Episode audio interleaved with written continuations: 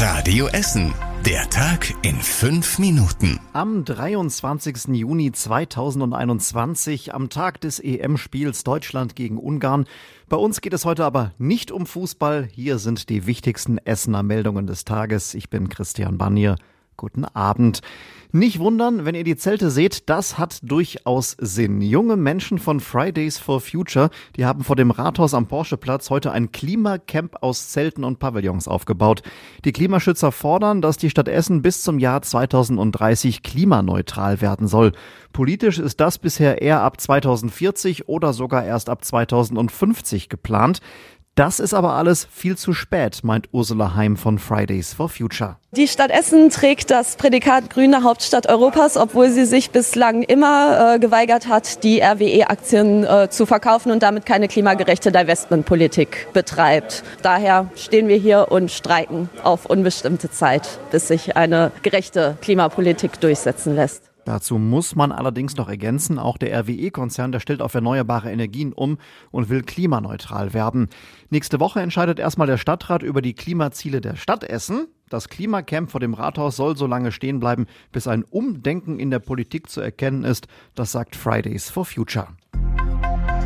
Für viele Essener ist es eine Enttäuschung. Anfang des Monats sollte die Impfpriorisierung im Impfzentrum aufgehoben werden, doch dann war wieder zu wenig Impfstoff da.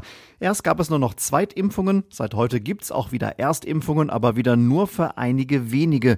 Termine bekommen vor allem Menschen über 60, Vorerkrankte, Wahlhelfer und Mitarbeiter im Krankenhaus oder in einer Behinderteneinrichtung. Eine Situation, die der ärztliche Leiter des Essener Impfzentrums schon vorausgeahnt hatte. Im Interview mit Radio Essen hatte er davor gewarnt, die Priorisierung zu früh aufzuheben und damit möglicherweise falsche Hoffnungen zu machen. Wer nicht zur Prio-Gruppe gehört, der kann weiter nur auf die Haus- und Fachärzte hoffen.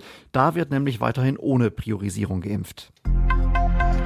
Fast jede zweite Grundschule bei uns in Essen muss größer werden. Das hat die Schulverwaltung in ihrem neuen Entwicklungsplan berechnet.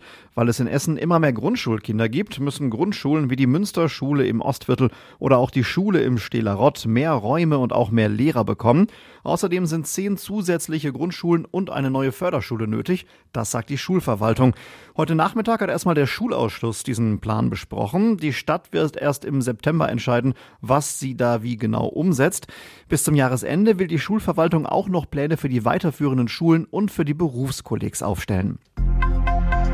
Auf der Laupendaler Landstraße zwischen Kettwig und Heidhausen hat es heute Vormittag einen tödlichen Unfall gegeben. Ein 43 Jahre alter Mann ist mit seinem Wagen gegen einen Baum geprallt. Ein anderes Fahrzeug war an dem Unfall nicht beteiligt. Die Rettungskräfte, die konnten nur noch den Tod des Mannes feststellen. Warum der Mann gegen diesen Baum gefahren ist, das ist noch nicht endgültig geklärt. Er war gegen 20 nach 9 heute Vormittag mit seinem weißen Fiat 500 in Richtung Werben unterwegs. Die Laupendaler Landstraße war dann für zweieinhalb Stunden voll gesperrt zwischen der Straße Öfte und der Zufahrt zu den beiden Höfen einige hundert Meter weiter. Mit einer Webcam wollen die Essener Entsorgungsbetriebe die Staus am Recyclinghof Altenessen in den Griff kriegen. Das Bild soll auf die Homepage der EBE übertragen werden. Damit können Nutzer dann, bevor sie losfahren, schon gucken, wie viel gerade los ist. In den letzten Wochen und Monaten war der Andrang am Recyclinghof oft so groß, dass es lange Staus und Wartezeiten gab.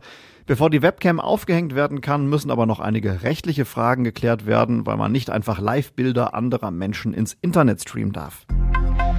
Die Stadt Essen hat heute Vormittag am Rathaus in der Innenstadt die Regenbogenfahne gehisst. Sie will damit ein Zeichen gegen Homophobie und Diskriminierung setzen und reagiert auch auf die Diskussion zum EM-Stadion in München.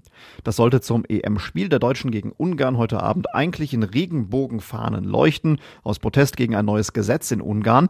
Es verbietet zum Beispiel, dass in Kinder- und Jugendbüchern Homosexualität als normal dargestellt wird.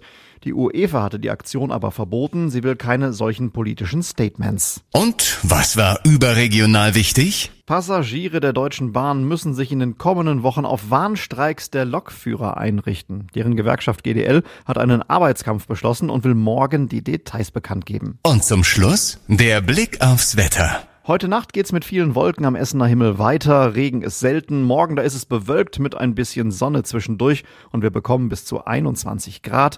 Ab Freitag scheint die Sonne wieder länger und mit den Temperaturen geht's aufwärts. Und soweit die Themen des Tages aus Essen.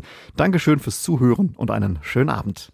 Das war der Tag in fünf Minuten. Diesen und alle weiteren Radio Essen Podcasts findet ihr auf radioessen.de und überall da, wo es Podcasts gibt.